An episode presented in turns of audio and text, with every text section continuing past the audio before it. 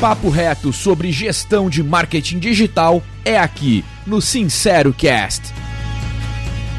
Apresentação: Alan Kerbel e Bruno Moreira. Mais um Sincero Cast, aqui é o Bruno Moreira, junto com o Alan Kerbel. Fala, Alan. E aí, beleza? Beleza. E hoje a gente vai trocar uma ideia aqui com o Rafael Carvalho, né? Ele é CEO da Spotmetrics, que é uma plataforma de inteligência de dados e CRM para o varejo, né? Rafael, seja bem-vindo, se apresenta, por favor, e já nos explica um pouquinho assim, como surgiu né, a Spotmetrics. Bacana. Bom, obrigado aí por receber, por dar a oportunidade de a gente falar um pouquinho sobre, sobre o Spotmetrics, sobre a plataforma. É, então, pô, Bruno, Alain, essa história começou há muito tempo atrás. É, ao contrário de vários amigos meus, eu fiquei muito tempo em poucos lugares, né? Então, eu sei fazer pouca coisa. É, eu fiquei, eu fui muitos anos, eu trabalhei numa corretora de valores chamada Ágora. É, eu fui sócio da Ágora, comecei muito novinho. É, e na Ágora, basicamente, é muito tempo atrás, então você está falando de um momento que não tinha nuvem, você não tinha várias das, das softwares que a gente tem, das features que a gente tem hoje disponível, a gente já fazia um, um, seria um princípio de CRM, né? Então, naquela época, você tinha pouquíssimas pessoas investindo na bolsa e a gente entendeu, por estratégia, que era mais eficiente a gente trabalhar melhor o cliente que a gente já tinha, aumentar o share of wallet desse já cliente, do que trazer um CPF para a bolsa. E a ferramenta que a gente entendeu para viabilizar essa estratégia foi implementar um CRM uh, ah, relevante. Assim, ele, ele, de fato se tornou core para a empresa, né? Então, uh, isso foi, foi sendo feito ao longo de, de anos, né? Uh, e a gente aumentou aí, que a gente media como ARPU, receita média por usuário, e mais 60%. Então, para a gente foi muito importante. A gente fez a venda da água para o Bradesco é, e, e, acho que hoje, assim, distante né, desse momento que já passou um tempo, refletindo, posso dizer que acho que foi um dos, dos pontos importantes na venda, né? E aí uh, eu, fiquei, eu fiquei no Bradesco uh, por mais quatro anos, e aí uh, eu, eu fiquei responsável pela front office, pelo middle office na Ágora, pela Bradesco Corretora também, ficava de segunda e sexta no Rio, terça, quarta e quinta em São Paulo. E a gente conseguiu levar aí algumas práticas de CRM para para a Bradesco Corretora e algumas delas chegaram até aos segmentos de banking lá do varejo, de fato. É, e aí, saindo do Bradesco, é, eu recebi um convite super pouco usual de entrar no mercado que eu não conhecia nada. Então a ideia era pô, a gente criar uma empresa de shopping center, compra terreno, sobe shopping center, administra seus shoppings, né? E, e, e assim, o que, que me chamou a atenção foi que, cara, a gente vinha fazendo campanhas de CRM, estratégias de, de relacionamento e tal, com campanhas ali e ações de 20 mil, 100 mil clientes. Eu pensei, cara, quando eu for para o shopping, ser o Eldorado, fazer campanhas para um milhão de pessoas, 500 mil pessoas. Um shopping popular ali, ele tem um milhão, mais de um milhão de visitas por mês no Brasil. É, e, de fato, quando eu cheguei na indústria, quando eu comecei a ter relacionamento com a indústria de shopping, cara, eu percebi que o, o, o shopping enxergava como lojista, como cliente, só o lojista. Então, ele pouco estava é, interessado na vivência que eu, você e tal, que nós de, que, que, acontecia quando a gente entrava no shopping, né? Então ele achava que, cara, se eu criar um, um equipamento bem feito, atrair gente e entregar uma boa condição de operação para o meu lojista, eu cumpri o meu escopo. E, e enfim, eu, eu discordava, né? Eu achava e acho que o shopping tem um, um viés muito mais profundo, até porque ele no Brasil tem uma postura de participar da nossa vida, a gente tem experiências e, e vivências dentro do shopping que não são evidentemente só consumo. É, e isso tem, isso traz um ativo para o shopping que o shopping não, não, não tinha visibilidade.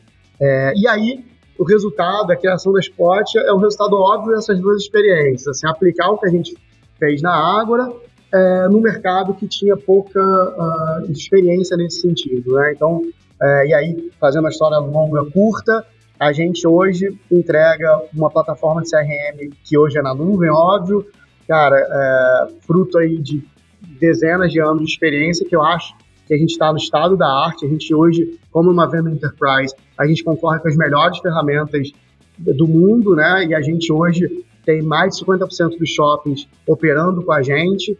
Então, pra você ter uma ideia de impacto aí, são a gente movimenta mais ou menos 12% do varejo brasileiro rodam em cima da plataforma da Spot. São 33, 34 milhões de consumidores identificados na base, quase 70 mil lojistas. Então, eu acho que hoje a, a gente se especificou muito, né? A gente hoje respira esse mercado, a gente está no anti-hype, né? Então, assim, se você, nós aí, nós três temos um bilhão de amigos operando no e-commerce, e, cara, é, a gente está no mercado mais unsexy do mundo mas é um mercado que hoje, pós-pandemia, é três vezes o mercado do e-commerce no Brasil. Então, assim, eu tenho muito orgulho de estar ajudando uma turma que precisa se reinventar através da transformação digital é, a, a, fazer isso de uma maneira inteligente e elegante através da tecnologia. Legal, bom.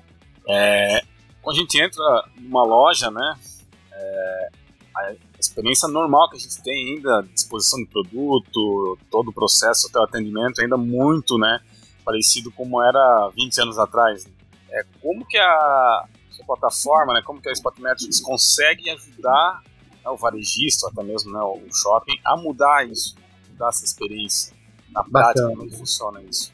Ótima pergunta. Assim, primeiro a gente a gente começa do início, né? Então a, a primeira a primeira iniciativa que você tem que fazer para mudar essa realidade é conhecer o seu cliente, os hábitos de consumo do seu cliente na loja. Né? Então, hoje, é, fruto aí de muita, muita pedra quebrada e cabeça na parede, a gente começa a entender melhor a jornada do consumidor junto ao shopping, junto à loja. Então, vou te dar um exemplo. É, hoje, se você pegar o resultado das empresas listadas em bolsa, você vai ver que muito do volume que elas uh, oferem se dá nas datas comerciais, né? Então, Natal, mães, namorados, pais, crianças e por aí vai. É, e isso, por que isso acontece? Isso é quando a sazonalidade do Bruno, do Alan, do Rafa e de todo mundo se junta. É o mesmo Natal para mim, para o Bruno e para o Alan. Só que, se você pegar, o Alan tem a sua sazonalidade própria. É, ele tem lá o aniversário da, da, esposa, do filho, da filha, do companheiro, da amiga, da amiga, da tia. E a gente hoje é, começa a, a entregar para o varejista a sazonalidade de cada cliente. De que forma?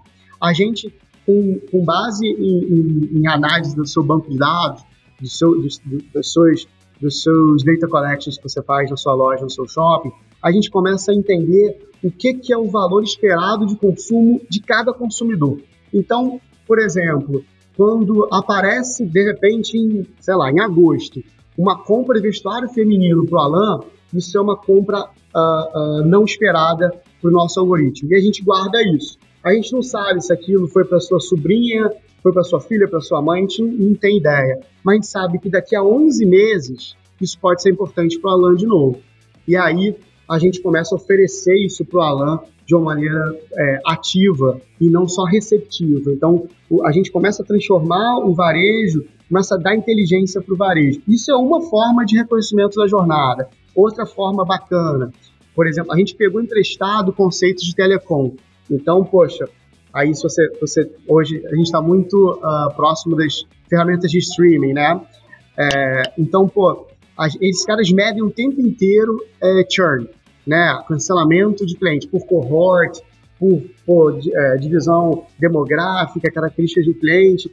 Só que quando você aplica isso ao varejo, você tem uma dificuldade maior, porque o varejo não tem um cancelamento. Você simplesmente vai deixando de se relacionar com aquela marca, com aquele shopping, até que isso toma uma proporção maior e você deixa aquele shopping. É, a gente hoje começa a entender como acender alerta, luz amarela, luz vermelha para as marcas antes que o Bruno deixe de, de, de consumir, de se relacionar com aquela marca. Então, o shopping, por exemplo, pode se antecipar aquele movimento e trazer, tentar resgatar o relacionamento com aquele cliente. Muito legal. Nossa, muito legal mesmo, né? Tecnologia para varejo.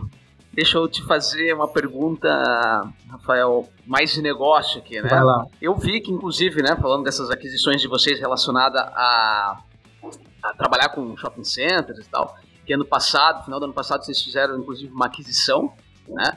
Eu posso falar que a Spot Metrics é uma startup ainda? Em que fase vocês estão? Você consegue me dar um panorama disso? Legal, boa pergunta. Cara, a gente, primeiro assim, é, a gente hoje vive momentos é, de semânticas difusas a respeito de, de, de, startups e termos dessa, dessa natureza. Ah, mas eu posso te dizer que a gente, a gente se considera uma startup, tá? Então, poxa, é, e aí o que, que significa isso? Significa que a gente tem uma estrutura muito flat e pouco hierarquizada, é, significa que a gente tem uma cultura muito forte, é, e gente, isso, é, isso é, é, é, percebida e é vivenciado o tempo inteiro, a gente investe nisso é, de fato, é, e a gente, juntando essas duas coisas, a gente consegue ter, eu acredito aí, uma, uma dar para nosso para a turma que trabalha aqui com a gente um espaço de, de, de criação e, e, e, de crítica muito muito amplo. O que eu quero dizer com isso? Assim, a gente primeiro é, é, é, é, desenvolve a empresa através de, de comitês, né? E esses comitês em geral eles são multidisciplinares. E é muito bacana ver, por exemplo, uma pessoa de back de back-end, trazendo uh, uh, vivências e trazendo questionamentos para o designer, isso é levado em conta, isso importa é, em termos de produto. A gente acredita, hoje, dado a, a, a, penetração que a gente tem no mercado e, de alguma maneira, a, o, o, impacto que a gente pode gerar no varejo, que como a gente impacta uma, uma turma grande de consumidores, a gente acha que ter diversidade aqui dentro ajuda a gente a ter um produto melhor. Porque a vivência do Alan, por exemplo, é diferente da minha. Então, quando a gente está fazendo deploy de uma tela, de uma feature, ele pode falar, ah, não, não, é, é, porque tem uma turma que opera, por exemplo, isso aqui no norte, que vai achar, vai ter uma interpretação diferente de vocês. É, então, a gente hoje, primeiro, tem gente espalhada no Brasil todo e tem gente das mais diversas, poxa, etnia, ideologia, é, porque a gente acha que a gente tem com isso um produto mais forte. Então, respondendo aí objetivamente a sua pergunta, cara, eu acho que sim, a gente é uma startup, a gente vai terminar um ano aí com 60 pessoas, então a ideia é ser, a gente, ao contrário talvez de muitos dos nossos pares aí, a gente briga para ser menor, para ser pequeno, é, cara, para mim é importante conhecer as pessoas e a gente tem, uh, cara, como item talvez fundamental da nossa cultura ser profundo. É, então, cara, venha para uma reunião preparado, assim, venha para uma reunião sabendo a, a, as várias vieses que estão em torno daquele assunto. Você não consegue discutir churn da forma que a gente discute de uma maneira superficial, né? E, e acho que a, o tamanho que a gente está que a gente está se colocando é, cara, não, a responsabilidade que a gente assume pressupõe que a gente sempre seja preciso ali nas, nas nossas colocações, né? Não cabe mais é, poxa, você não ter uma discussão azeitada, um processo azeitado de deploy, não cabe mais você subir coisas que, cara, vão gerar um ônus ali para o nosso, nosso cliente. Muito bom. É, olhando aqui a, na sua trajetória, você deu boas guinadas aí na, na sua carreira, né? É, desde a sua formação até, até esse momento, né? Conta um pouco pra gente aí como é que foi esse, esse processo, como é que você foi de uma área para outra, né? Desde que você se formou. Cara, pô, vamos lá, né? Tem, tem opção de erro nesse caminho aí, de repente a gente consegue, consegue ajudar alguém. Cara, eu me formei em engenharia uh, de produção, engenharia elétrica, fiz dupla ênfase, é, e, e, e, acho que foi um erro, tá? Assim, então esse é o primeiro erro da coleção que eu, que eu, que eu tenho. É, cara, foi, é, eu sou filho de, de pais que trabalham no setor público, né, de funcionários públicos, então eu sou anti-empreendedor. É, e aí, cara, assim, o que, que eu fiz na engenharia, na engenharia? Eu fui procurar alguma coisa que diminuísse risco. Né? Engenharia é difícil, poucas pessoas se formam e tal, então, se, enfim, se eu for por aí, de repente eu consigo diminuir risco. É, e, e ao, ao, longo da vida eu fui entendendo como equilibrar melhor o risco e, e, e os desafios, né? Então, eu comecei numa Big Four, numa, numa consultoria, por risco zero, empresa centenária, carreira previsível, passa de ano todo ano. E aí foi a primeira vez que eu questionei isso, entendendo que, ah, de repente, putz, não é por aí, assim, né? talvez eu, eu procurasse uma empresa que tivesse um fast lane, né? Que o cara que, poxa, se dedicasse, entregasse valor, pudesse receber valor no sentido de recompensa, de, de, de enfim, de, de, de escala, de, de experiência, áreas. E aí eu saí de um lugar que eu já era, na época, ali, um analista para ser um estagiário de novo numa corretora de valores. E, cara, é, e, e, de fato ali eu, eu experimentei risco, experimentei cultura forte, assim, pela primeira vez, tangível. É, primeiro, você está ali no mercado financeiro, vocês conhecem, pessoalmente, há, sei lá, 15 anos atrás, como é que era a cultura dessa turma, né? Então, você começa no back-office, cara, de 9 às 10 da noite e vambora, vai mastigar vidro. É, para mim foi importante, uh, assim, eu consegui aí alguma, alguma visibilidade uh, trabalhando no back-office, fazendo projetos uh, de automação das rotinas de back-office, né? Então, é, você tinha ali muitas janelas de liquidação, de, de derivativos, de, de ações e tal, e, e, você tinha uma turma fazendo isso com margem a erro, né? Então, eu, eu comprei um livrinho lá de programação, fui aprendendo e meio que automa automatizei algumas dessas rotinas. E aí isso me deu visibilidade, depois de um certo tempo eu assumi a área de projetos, e aí isso foi me dando mais visibilidade é, e, e, me dando mais contato com uma tecnologia estruturada, não aquela do livro que pô, faz você mesmo, resolve e, e, e tal. Então, é, e, nesse ínterim, eu vivenciei um pouco a mudança de um gestor de projeto para um gestor de produto, né? Assim, hoje do que a gente, do que a água que a gente bebe é bem diferente do, do, do da cascata que a gente vivenciava lá atrás.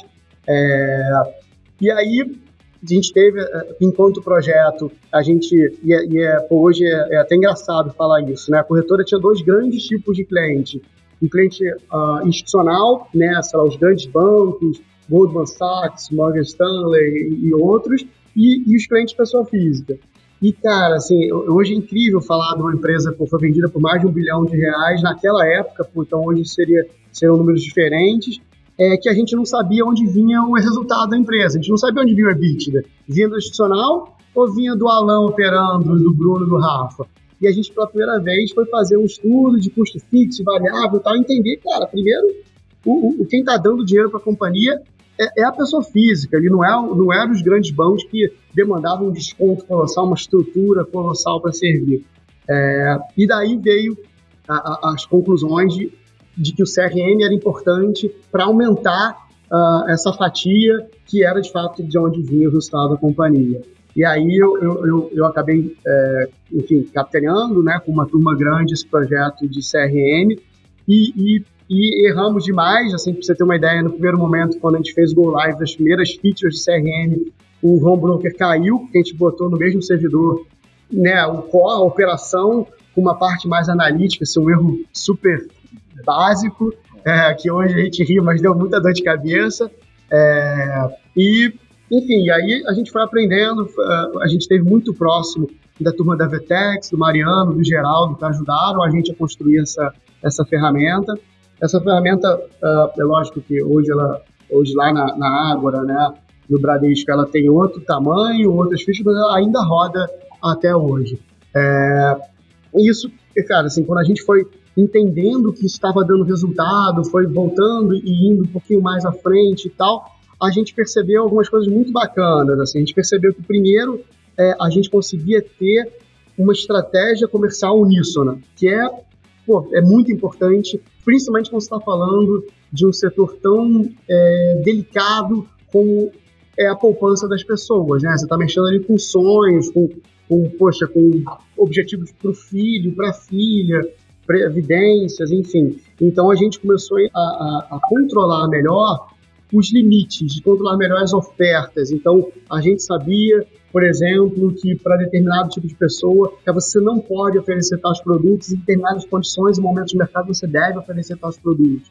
E com isso, a gente começou a especializar aquela turma de front a ser melhor no que ela deveria ser melhor. Então, deixa uma, uma turma de produtos definir a melhor oferta e trabalha melhor os skills que são importantes para você. E a gente tira o melhor dos dois mundos né, você acaba tornando especialista todo mundo especialista, entregando para o cliente um produto melhor. E eu acho que, e aí olhando hoje para trás, eu acho que hoje a gente, lá atrás, a gente criou moldes, né, a gente foi criando diferenciais difíceis de outras empresas uh, chegarem por conta dessas especialidades. Assim, é, tinha um, um um cara muito antigo, um professor de medicina muito antigo, que falava que o difícil é o emaranhado de coisas fáceis. E acho que a gente foi criando um bilhão de coisinhas fáceis que criaram um diferencial competitivo. E aí, cara, no Bradesco foi uma mudança cultural gigantesca, né? Você está falando de uma empresa, na Água a gente tinha 600 pessoas, cara, para uma empresa de 60 mil. É, e aí foi outro aprendizado, assim, eu aprendi a, a primeiro, a, a, importância de uma cultura forte nesse tamanho. Então, eu, via, eu viajava o Brasil é, conversando com gerentes regionais para distribuir produtos das corretoras né, nas agências por meio dessas iniciativas de CRM. Então, primeiro, assim, eu fui entendendo as, as diferenças regionais, né, as peculiaridades de, de, de, dos consumidores ali espalhados pelo Brasil e fui entendendo o quanto, é, cara, como é difícil e, e, e, e, ao longo dos anos foi, foi desenvolvida uma, uma estratégia, um framework para o Bradesco ter um, um gerente putz, no sul, no norte, no centro-oeste, falando a mesma coisa, atuando da mesma maneira, né? Então, assim, foi uma, foi uma, é uma cultura muito diferente, por exemplo, da que a gente tem no Spot, muito diferente da que a gente teve na Água, mas muito forte igualmente, assim. Então, eu aprendi muita coisa nesse aspecto, assim.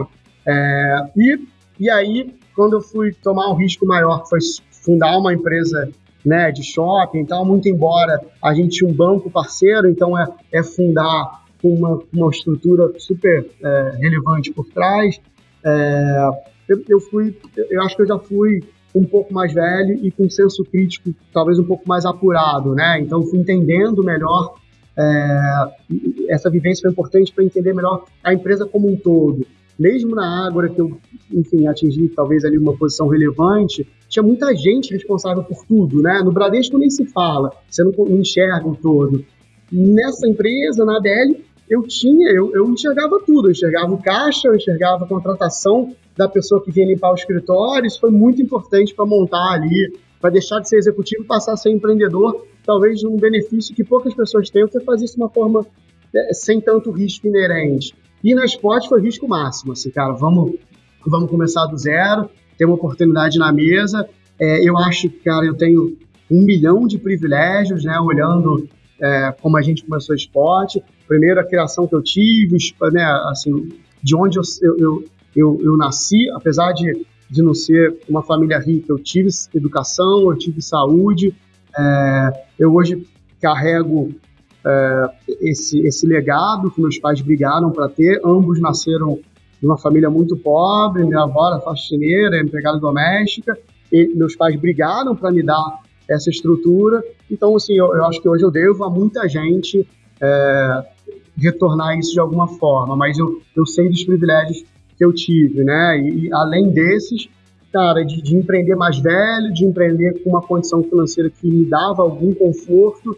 Então, assim, é, é, e aí voltando para o início, ela, cara, eu, eu, eu sofro demais, assim, eu tenho muita dificuldade de indicar para alguém empreender, sofro demais, assim, cara, não estou acostumado com essa turbilhão de emoção, de tá tudo bem, tá tudo mal. E, é, mesmo agora, que eu acho que a gente atingiu um, algum nível de, de, previsibilidade, eu ainda tenho muitas, muitas uh, apreensões, né, angústias, é, mas e, e, ainda assim, cara, partindo e tendo os benefícios que eu tive. Então, assim, é, cara, eu acho, eu, eu sempre que um empreendedor vem conversar de alguma maneira, Cara, eu acho que tem que ajudar, as pessoas têm que se ajudar, porque sozinho é muito difícil. Com ajuda é difícil. Então, se ajudando, você acha que é o mínimo que a gente tem que fazer para. Enfim, eu acho que vocês têm um papel importante aí nisso, né? Não. É bom sempre saber. Né? Rafael, é bem interessante quando você fala de CRM, a forma, né, a profundidade que você fala isso. E né, há muito tempo atrás você já tem essa visão, né? É, porque a gente está no, no front, assim, a gente percebe que CRM ainda para a grande maioria da, das empresas, né, dos, dos, profissionais, é um software. É um software para botar o contato dos, clientes e para lembrar de ligar, né? Então deixar passar uma oportunidade, né? E como é que você vê assim, como é que é, como é, que é possível transformar o mercado, uh, a cultura, uh, para que mais empresas consigam chegar no nível né, claro, além de usar essa plataforma, né, mas que consigo ter essa percepção que CRM é muito mais do que um software. Legal, então assim, é, eu vou te falar como a gente enxergou esse desafio, como a gente está resolvendo, né? Está tentando resolver e, e como eu acho que dá para fazer isso é, de uma maneira mais ampla. É, então vamos lá, assim, por uma questão estratégica é, e eu acho que de experiência, a gente optou por começar o CRM é, com uma buyer persona enterprise, né? Então a gente a gente uh, vislumbrou que era um caminho menos doloroso bater na porta de grandes grupos, grandes empresas. Uh, e aí por quê? E, aí é o teu ponto, né? Porque eu acho que eu tenho, é, quando eu estou na sala com essas pessoas, né, com o presidente de uma empresa listada em bolsa, com o presidente, um, um superintendente de um shopping, que e aí movimenta muita coisa, muita gente, muita grana, muitos lojistas, eu tenho ali um período de uma hora, ou eventualmente, né, esse processo de venda ele é um processo um pouco mais longo, e que eu tenho atenção 100% daquele cara e que eu, eu posso tentar passar conceitos que, que são difíceis, né, são complicados naquele, naquele, naquele attention span que eu tenho com ele, né? Então, e aí como é que a gente usou esse tempo? Uh, a gente, e aí eu acho que é, que é meio, cara, quase que padrão, assim, a gente trouxe é, as, as experiências que a gente tem por meio de dados e métricas para mostrar para esse cara. Então, hoje eu consigo. E, e, outra coisa que eles que é muito importante para essa turma são referências, né? Então, por exemplo, a gente uh, traz para eles uh, como, como é como ele consegue avaliar, por exemplo, se uma campanha de Natal, que é muito comum a experiência deles, está sendo, uh, tá sendo um bom investimento ou não. Qual lifetime value que ele gera, qual uh, o impacto que ele gera em consumo fazendo investimento. Você tem shoppings que gastam mais de um milhão naquele período de Natal, né, para promoção de Natal. Então, a gente começa a questionar verdades absolutas, assim, que são, cara, que tão, são paradigmas muito fortes do setor. É, e eu acho que quando você faz isso sem dados, você torna esse discurso muito frágil. E, e, e o cara está em cima de uma experiência muito grande. Então a gente traz isso sempre sob a ótica de dados. Então vou te dar um, a, a, um exemplo aqui. É, a, a, gente mostra, por exemplo, qual é o CAC de algumas empresas que eles veem como referência. Então, qual custa a aquisição de uma, de uma empresa como a Amazon? Por que, que ela usou a estratégia de um Prime, é, no clube de, de loyalty delas, para uh, uh, remunerar o seu negócio principal? Por exemplo, agora que a MGM, né, fez, a Amazon comprou a MGM, tem uma frase do Bezos que é antiga que virou um clássico. Assim, toda vez que a gente ganha um Globo de Ouro, eu vendo mais sapatos. Quer dizer, como é que esse cara usa essa estrutura?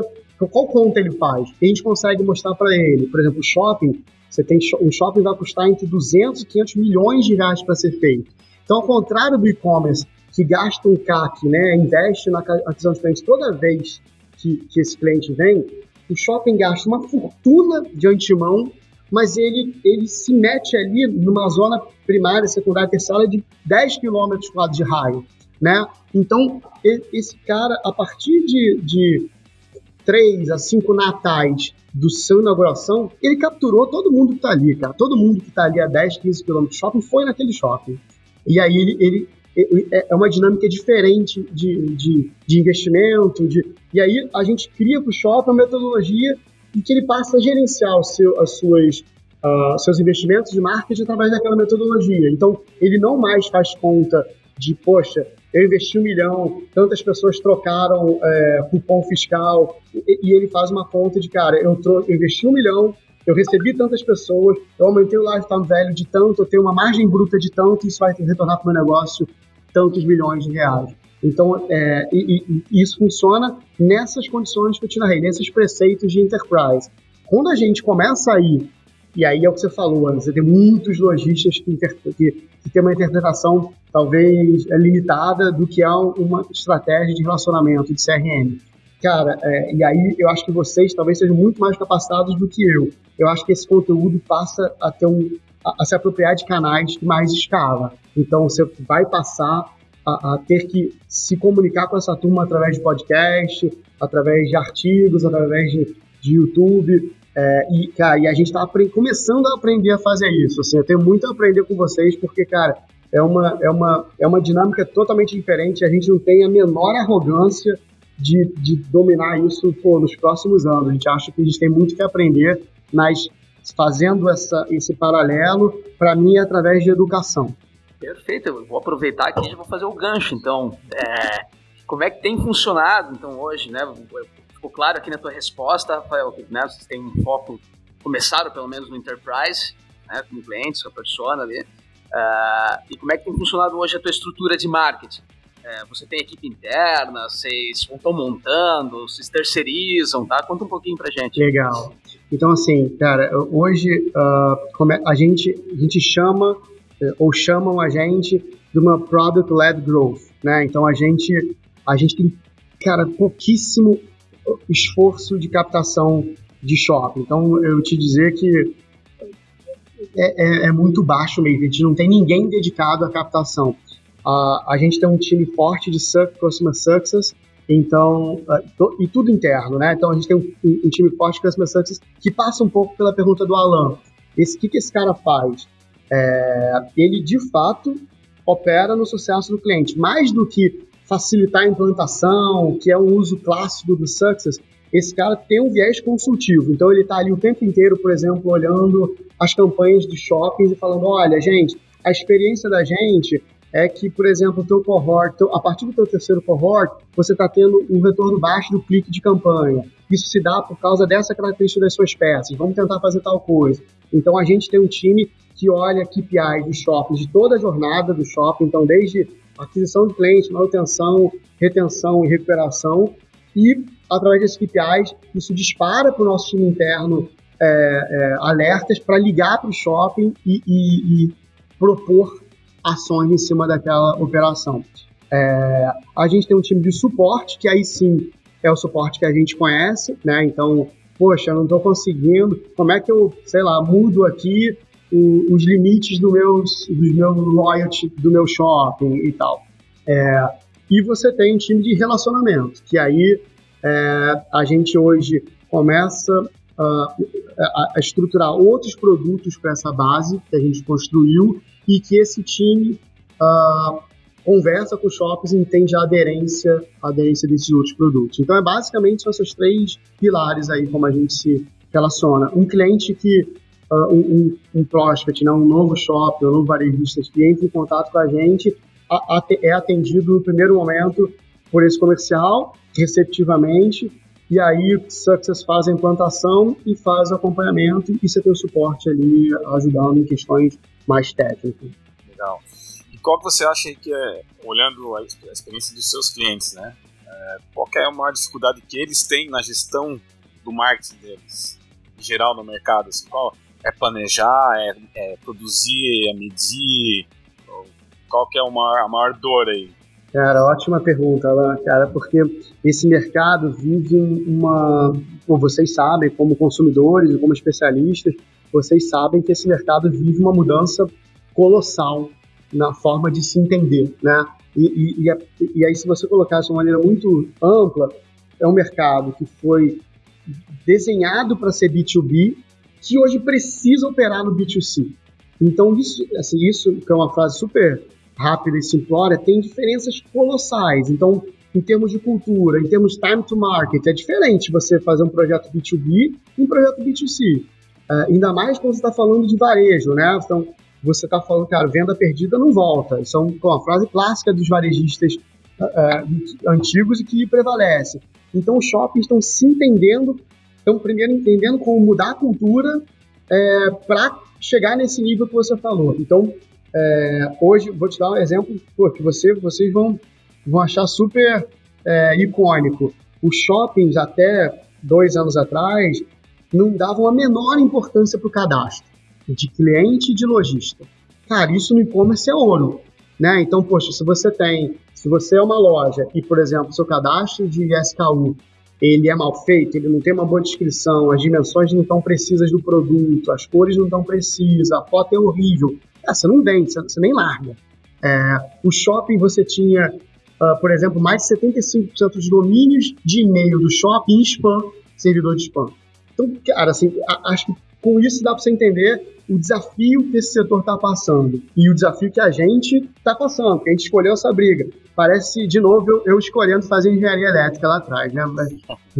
É, então, assim, eu acho que hoje é, algumas barreiras foram vencidas. Então, o shopping começa a planejar melhor começa a planejar com base em dados, mas ele ainda tem dificuldade de medir para depois, eu acho que atingir ali um nível de, de uh, talvez estado da arte de operação. Então, acho que tem um caminho a ser feito.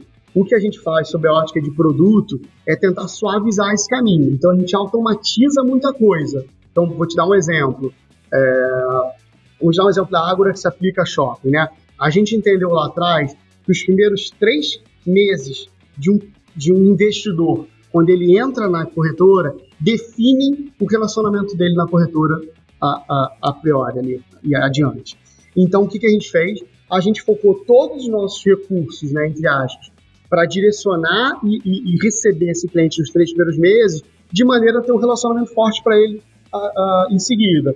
Então, o shopping, o shopping tem a mesma questão. Então, quando você captura o cadastro de um cliente, cara, é muito importante que você apresente para ele os facilities que o shopping tem. As lojas são aderentes à persona daquele cliente que o shopping tem. O, o, o, poxa, então, esse babysitting, quando o cliente entra no shopping, a gente automatiza para o shopping. A gente não espera que o shopping tenha essa conclusão né, que a gente teve lá atrás para fazer isso acontecer. Então, muito da jornada do cliente é automatizada. E ao longo do tempo, depois que o shopping planeja, mede, ele começa a mexer nessa jornada. E aí é ótimo, porque ele está pegando aquele, aquela Ferrari e transformando num carro de Fórmula 1, porque é o carro dele, com as medidas dele, para a operação dele, com as peculiaridades, peculiaridades dele, entendeu?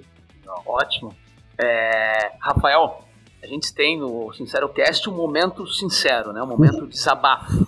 Normalmente eu pergunto sobre né, uma estratégia de marketing digital, porque no marketing digital isso é bem comum, né? Alguma coisa que seja né, uma farsa, uma enganação, algo que as pessoas continuam fazendo e não funciona. Mas eu vou ampliar para o teu mercado e eu vou fazer um desabafo ao mesmo tempo que eu vou te fazer a pergunta agora. É, primeiro, vou te dizer, eu já fui, já fui lojista de shopping. Tá? Consegui falir em seis meses uma empresa dentro do, do shopping. Né? E aí, mas uma o que é interessante, ainda, né? uma franquia ainda, né? Não, mas eu era o primeiro franqueado, não vem lá. E, eu, e, e, é engraçado que eu vou te fazer essa pergunta já assim, que eu lembro que, é, eu, como eu não estava desesperado para abrir tal, essa loja e tal, o, o shopping estava nos namorando para que a gente abrisse nele, né? E aí ele trazia informações de visitas no shopping, de cara, que não me ajudou em nada, Perfeito. entendeu? Tipo, era visita assim de quantas pessoas estavam entrando no shopping e tal. E aí a gente batia com onde, a gente batia essas informações com onde a loja outras, né, outras lojas daquela mesma franquia estavam funcionando. Por exemplo, um número, né? Ah, nesse shopping entra, entram 3 mil pessoas dia. Né? Não lembro o número agora, né? Deve ser bem mais. Mas aí a gente ia comparar com outro. Quando a gente abriu a loja, cara, o shopping era, era só idoso dentro do shopping. porque era um shopping de sazonalidade, né? Dentro. Falava que a praça de alimentação parecia uma plantação de algodão, assim, era só cabelo branco, cara. É, então eu quero dizer assim, o que, que no teu mercado que é, eu entendo que a Sport Magic está mudando, né? O que, que no teu mercado é, se considera uma farsa ou uma coisa que ainda não faz sentido nenhum que estejam fazendo? Sincero desabafo. Legal. Uh, então, assim, cara, primeiro, uh, e aí é uma, foi uma oportunidade que a gente enxergou. Primeiro, eu acho que os shoppings pagavam os seus CRMs para fins de controle de promoção, basicamente. Então, por você é, é, eu acho que essa era, uma, era talvez a maior farsa do setor. Assim. Você tinha uma ferramenta que, enfim, também não era boa, e o shopping era perde-perde, sabe? Essa relação péssima e, e, e viciosa. É, e vou te dar um exemplo, cara. A gente tem, sei lá, eu tenho uma amiga que vestiu seu sapato, né? Ela foi abrir uma loja em shopping é, e, e, ela, ela verticalizou. Ela era a loja dela, a marca dela, que ela fazia de roupas infantil, ela tinha confecção e criava. E isso tem, sei lá, tem uns seis anos. É, e nesse shopping, como uma boa parte dos shoppings, tem o fraudário. E, cara, vamos lá, assim, hoje, hoje sabendo o que eu sei, né, passam por mês, cara, talvez duas mil visitas no fraudário.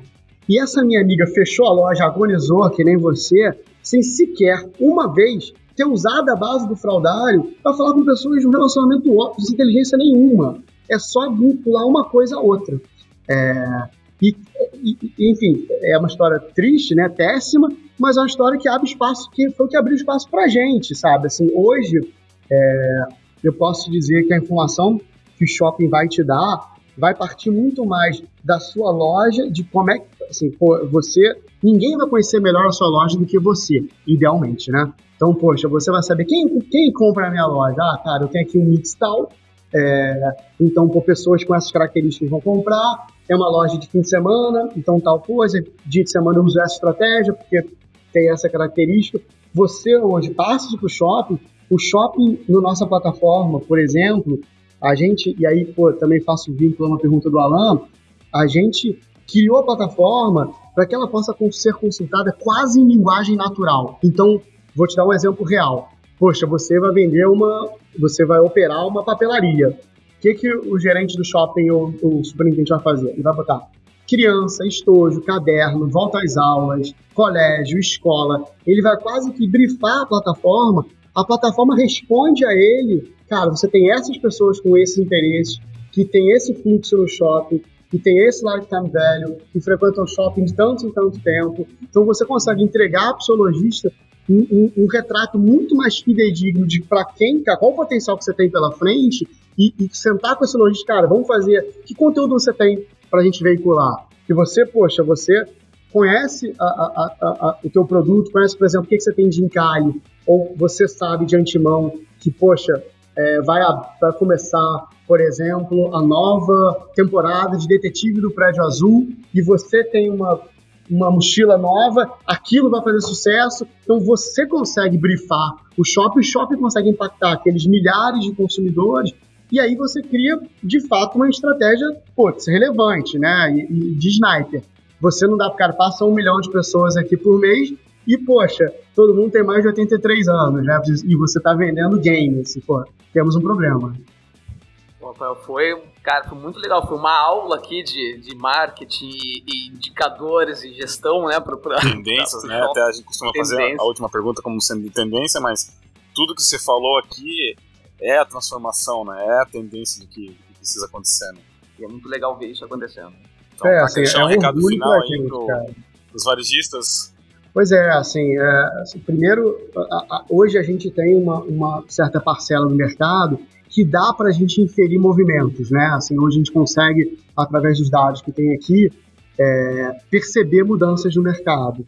É, e, e, e, acho que, poxa, um, um, recado que eu acho que vale a pena dar, a gente, e, e por mais que o e-commerce tenha é, sido relevante e importante para a gente no momento que a gente, triste que a gente está vivendo, né, pandêmico, de restrições de mobilidade, é, toda vez que a gente percebeu uh, uma melhora nesse sentido e uma abertura do varejista com mais de oito horas, que justifica um turno, né? Você consegue montar uma operação para aquilo.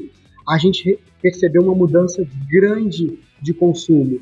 Então, acho que um recado que, que é oportuno, que cabe aqui, que nem diz respeito a esporte, nem nada, mas é que, poxa, que as pessoas segurem firme, vai passar e a gente vê demanda reprimida. Assim, eu acho que a gente eu não estou aqui falando que a gente vai recuperar em um mês tudo que a gente perdeu, mas que os varejistas tenham a, a, ali a, a, percepção de que a, gente vê claramente que quando tem espaço o varejo performa, né? Então, eu acho que esse é um recado aí de, de esperança para a turma, segura a onda, segura firme, que vai passar e a gente vai, vai, ter, vai ter melhoras. A gente tem uma previsão ali para o Dia das Mães, Dia dos Namorados, que é um dia, em geral, second tier, ali, né, entre as datas comerciais, vai ser melhor do que 2019. Então, acho que é um recado legal ali de, de uma perspectiva bacana pela frente. Ótimo. Parabéns. Nada como terminar com, com ótimas notícias aí. Rafael, muito obrigado pelo teu tempo. Vamos continuar te seguindo e seguindo a Spot Médico. Sucesso para vocês. Isso aí, valeu. Gente, eu agradeço muito aí, poxa, é um espaço super nobre, tem um, um, um valor social ali muito importante para gente, empreendedor, para gente varejista, né? Obrigado aí pela, pela agenda de vocês, pelo tempo. Sincero Cast, produção e-kite, plataforma de gestão de marketing digital. Acelere sua equipe, decole suas campanhas.